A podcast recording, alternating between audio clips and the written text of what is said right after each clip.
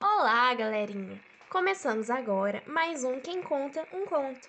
Hoje vamos tratar de uma história que ficou muito popular no sertão nordestino e em todo o Brasil, de forma certamente trágica, visto que a morte tem presença marcante na história.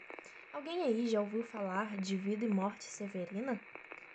Severino é como muitos outros que têm seu destino trágico numa vida de sertão, onde a morte é o único escada, trabalho ou fome.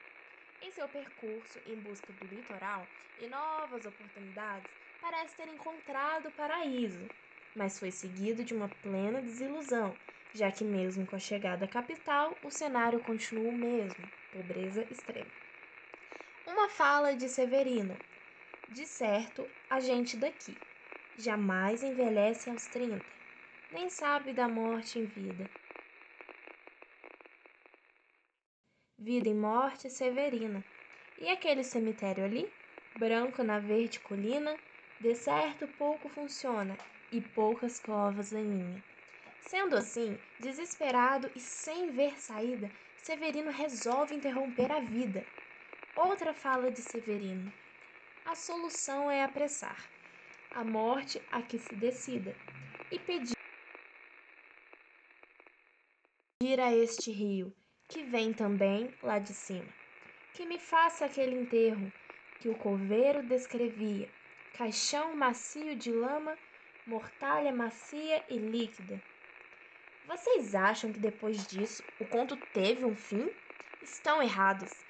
Escolhemos esse não muito atual por um motivo especial: a chegada do Natal. Em um cais, pensando em acabar com seu sofrimento, encontra José, onde conversam sobre a vida miserável, conversa que foi interrompida por um grande marco, o nascimento do filho de José.